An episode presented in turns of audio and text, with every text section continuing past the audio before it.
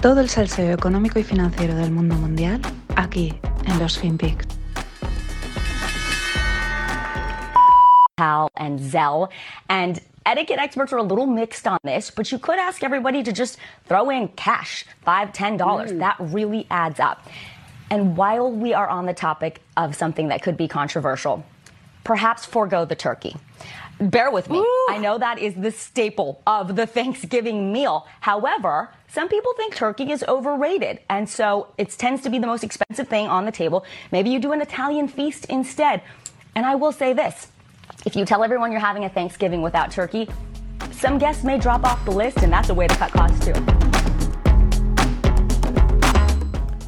Hola, no financieros. Aquí tenéis a una petardilla. No sé el nombre, pero bueno, ahora os cuento. Eh, Habéis oído, ¿no? No nada de turkey, nada de pavo por el Día de Acción de Gracias. Bueno, es flipante como ciertas ideas o mensajes calan y se propagan con una facilidad fa- pasmosa. Y es porque son memes. Sí, sí. Eh, los tenemos asociados a vídeos, imágenes, imágenes irónicas que nos hacen reír, etcétera, ¿no? Lo que tenemos la idea de meme, ¿no? De algo divertido.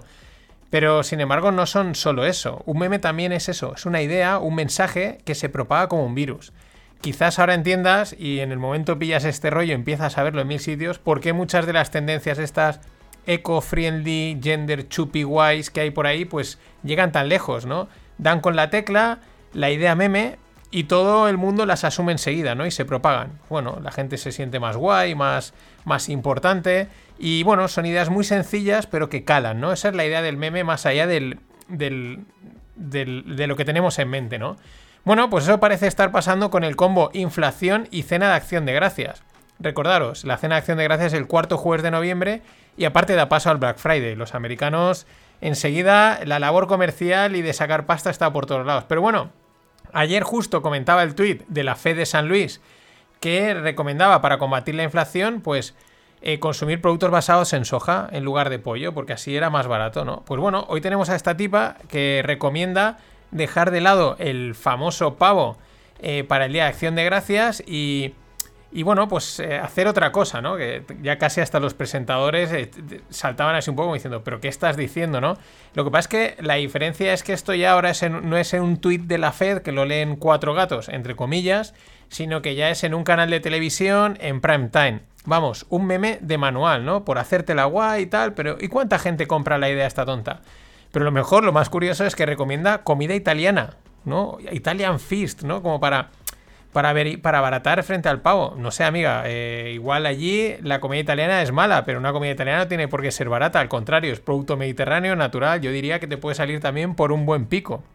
Y es que, aunque Warren Buffett dice, don't bet against America, no apostemos contra América, pues cada día cuesta más de creer. ¿Por qué? Pues porque eh, justo ayer también la secretaria de Energía de Estados Unidos pues no sabía responder cuántos barriles de petróleo consume al día Estados Unidos. Vamos a oírlo. There are various figures about this, so I'm curious if you know how many barrels of oil does the U.S. consume per day? I don't have that number in front of me. So Sorry. some suggest it's about 18 million. I don't have that number, ¿no? Eh, claro, por un lado podríamos excusarla, ¿no? Eh, si le hubiesen preguntado, pues en una situación fuera de contexto, ¿no? Le han pillado saliendo de un restaurante, estaba en el COP26, en alguna historia así, y dice, oye, pues mira, ahora no tengo el dato. Pero no, no, la pregunta se la hacen en una rueda de prensa con motivo de la liberación de las reservas de petróleo. Es decir, vamos, aquí Aquí en España de este tipo de gente, vamos, de políticos, vamos servidísimos, pero claro, estamos hablando de Estados Unidos, ¿no? Eh, yo creo que China, eh, de verdad, se debe descojonar con esto, decir, joder, pues si no, nos debería de poner por lo menos un rival un poquito, ¿no? Trump por lo menos nos plantaba un poquito más de cara, ¿no? Trump mola mucho, sobre todo por los discursos, a mí me da mucho juego para, para los FinPix, su forma de hablar, etcétera. Y bueno, vamos con, el jefe de la Secretaría de, Energía, con Biden. Biden es un jugón, es otro estilo, pero el tío tiene esa guasilla, ese rollete que lleva a veces, que pues bueno, también da, no da tanto como Trump para este podcast, pero da alguna cosilla. Pero claro, eh, resulta que el otro día el tío, que es que se cuela cada dos por tres, decía lo de los, lo de los 58 y, ahora, y luego decía esto. of innovation. Because of the actions we've taken, things have begun to change. End of quote. In the past three weeks, Lo habéis oído, end of quote. O sea, el tío está leyendo el teleprompter y dice lo que y dice end of quote. Es como sonreír, ¿no? Eh, ahora cierra los ojos. El tío dice end of quote. A ver, que pueden ser fallos humanos, que esto a veces pasa, etcétera, sí, pero claro, cuando empiezan a acumular tantos fallos y estamos hablando de política donde todo esto lo debería es parte de tu trabajo, tu trabajo es representar el papel ese, ¿no? No decir end of quote. En fin, eh, el plantel desde este punto de vista es difícil el don't bet against America. Yo digo, yo creo que los, eh, los chinos se deben de partir bastante, deben decir, esto lo tenemos hecho. Y bueno, para cerrar con los americanos, un buen dato. Han salido las peticiones de desempleo y están muy por debajo de lo esperado, recuperando el nivel pandemia. Oye, no va a ser todo malas noticias. Y bueno, el tema del virus y las cuarentenas sigue al alza, eh, sobre todo en, Europa. Ayer ya lo comentaba, en Alemania los partidos de la nueva coalición eh, son los que han rechazado la cuarentena que proponía Merkel. Bueno, eh, hace también, hace apenas 3, 4, 5 días, no sé qué ministro de, Alemania decía que no, que la cuarentena está descartada y ahora pues Merkel propone cuarentena. Y ahora los partidos de la nueva coalición, que, son los que van a entrar, la rechazan. Ya sabemos que esto es un juego político y no sanitario, por desgracia. O sea, hay un problema sanitario, pero se resuelve de forma política. Y lo que hoy es A, mañana será B. Así que cuidado. Porque claro, esto es- va bajando y ahora ya le toca el turno a Francia. Estábamos en Holanda, ahora toca eh, eh, Alemania, vamos ya por, eh, por Francia. Francia también anunciará medidas el jueves. El manual está claro, es el de siempre. Este ya es que nos lo conocemos. Primero dices que no van a hacer falta medidas. Luego que solo los vacunados. Luego que si el pasaporte, ¿no? Vas dando así un par de bordeos y luego al final ley marcial. El tema es que el palo económico y moral puede ser muy duro. O sea, vamos a cruzar los dedos, pero puede ser muy duro, sobre todo por las fechas en las que estamos. Como vuelvan a fastidiar otras navidades, eh, la gente se va a quemar bastante, por no decir ya restauración, etcétera, que si te la cierran, que si te limitan, la gente que probablemente estaría haciendo ya números y diciendo, joder, unas navidades decentes y recuperamos. Y sobre todo ahora que todo el mundo está lanzadísimo a gastar. Lo dicho, crucemos los dedos, pero no bueno. Y bueno, eh, la empresa de tarjetas gráficas Nvidia, que es un empresón, lanza una nueva versión de su tecnología de inteligencia artificial llamada Gaugan. Ahora ya han lanzado la Gaugan 2. Esto es flipante, ya lo comenté, me acuerdo, cuando he visto el vídeo digo, si esto ya lo comenté, pero claro, han sacado la, segunda parte. Eh, permite crear una imagen desde una frase escrita, pero una imagen espectacular. Es decir, tú le escribes montañas nevadas con nubes y el cacharrito tecnológico hace, o el ordenador o el programita hace pop y te planta ahí, pero como si estuvieses en los Alpes suizos, tal cual. Una fotografía real que flipas. Eh, vamos, es que es flipante, es flipante. Ya en la versión inicial era como si fuese una especie de paint, tú le ibas marcando y te iba generando pues el escenario que querías eh, y, le pintas también, le pintas una línea verde así, decía, esto es un árbol y te pintaba un árbol perfecto, pero es que ahora ya directamente lo escribes y te lo hace. Espectacular. Y bueno, mientras la NASA ha lanzado el cohete DART, cuya misión es desviar la trayectoria de un de un asteroide. Sí, sí, como en las películas. La típica idea fantástica que sale en las películas de Hollywood, pues se está llevando a cabo. El impacto está previsto para otoño del 2022. Eh, no sé, aquí. Digo Trump, perdón. Musk debería decir algo. Si él está enviando cohetes al espacio, no ha tenido una solución mágica para esto. Mm, ahora ya me he dado cuenta, lleva una semana sin hablar de él y ¡pum! Ha aparecido el tío. Bueno, DART significa Double Asteroid Redirection Test y el objetivo en realidad es evaluar el éxito de una misión de este tipo, es decir, la capacidad que realmente tendríamos como seres humanos de cambiar la órbita de un asteroide lo suficientemente para que no sea peligroso. Vamos, la realidad supera a la ficción.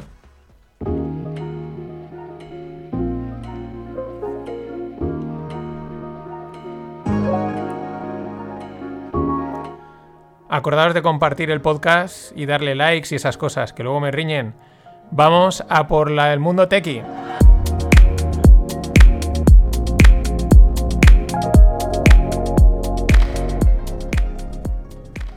No, en realidad no sé mucho de pedirlo de compartir, lo digo porque me hace gracia. Y luego tampoco me riñen, ¿no? Pero bueno, como la gente lo dice, pues de vez en cuando por la WhatsApp, porque otra cosa no, pero WhatsApp que no falte. Vamos con Stripe, el pepinaco de startup o empresa, porque estas que ya son tan grandes ya no sé decirte si, qué es, si es una startup o qué es, pero es un pepinaco. La pasarela de pagos, que además es espectacular, lo- si la habéis trabajado, funciona perfectamente. Bueno, Pues el cofundador de Stripe dice que está muy contento eh, manteniendo la compañía en privado. Es decir, eh, sin sacar la bolsa. Por lo tanto, no se espera una salida a bolsa en el corto plazo. Es una pena porque esto es un auténtico empresón. Aunque es verdad que ahora si saliese, pues saldría disparadísima y pues lo mismo, no recomendado invertir a esos niveles. Eh, pero claro, cuando tienes una financiación bajo el brazo de 95 billions, 95 mil millones ahí en la cuenta, pues normal que digas que estás contento y tranquilo por mucha responsabilidad que suponga tal masa de dinero. ¿Quién no, quién no lo tuviese para su startup? Y para cerrar, hablamos de varios temas cripto, varias noticias. La primera, hablando de financiaciones bestias, MoonPay.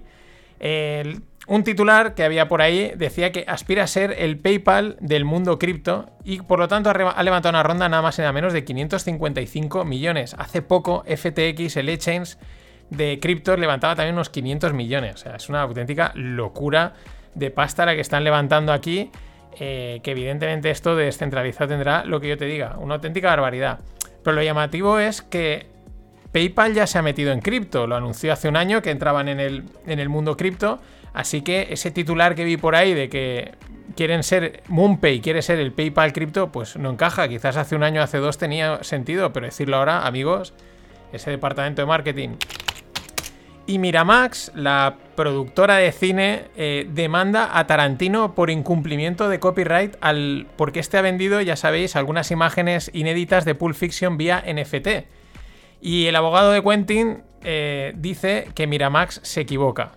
Eh, aquí lo que vamos a tener es que los NFTs y el copyright va a ser un campo de batallas legales forever. O sea, una historia, una historia interminable hasta que alguien siente algunas bases decentes, porque ahora mismo es esto. Este ha cogido unas imágenes que considera que son suyas, las, las mintea, las vende, saca pasta, el otro dice no son mías y ahí podemos estar todo el tiempo que queramos. Y eso que son dos entidades conocidas. Ya no te digo si lo hace un anónimo, etcétera. El lío va a ser divertidito. Y un poquito de metaverso, ¿no? Hemos hablado de NFTs, pues un poco de metaverso. Nike se alía con Roblox para lanzar Nikeland. Eh, va a ser un lugar virtual donde probar avatares, prendas digitales, jugar partidas de minijuegos o realizar eventos virtuales con motivo de grandes eventos, como puede ser el Mundial de Fútbol o la Super Bowl.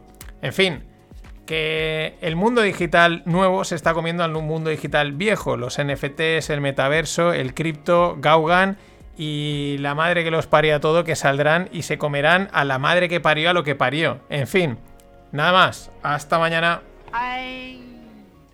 Always look on the bright side of life. Always look on the light side of life.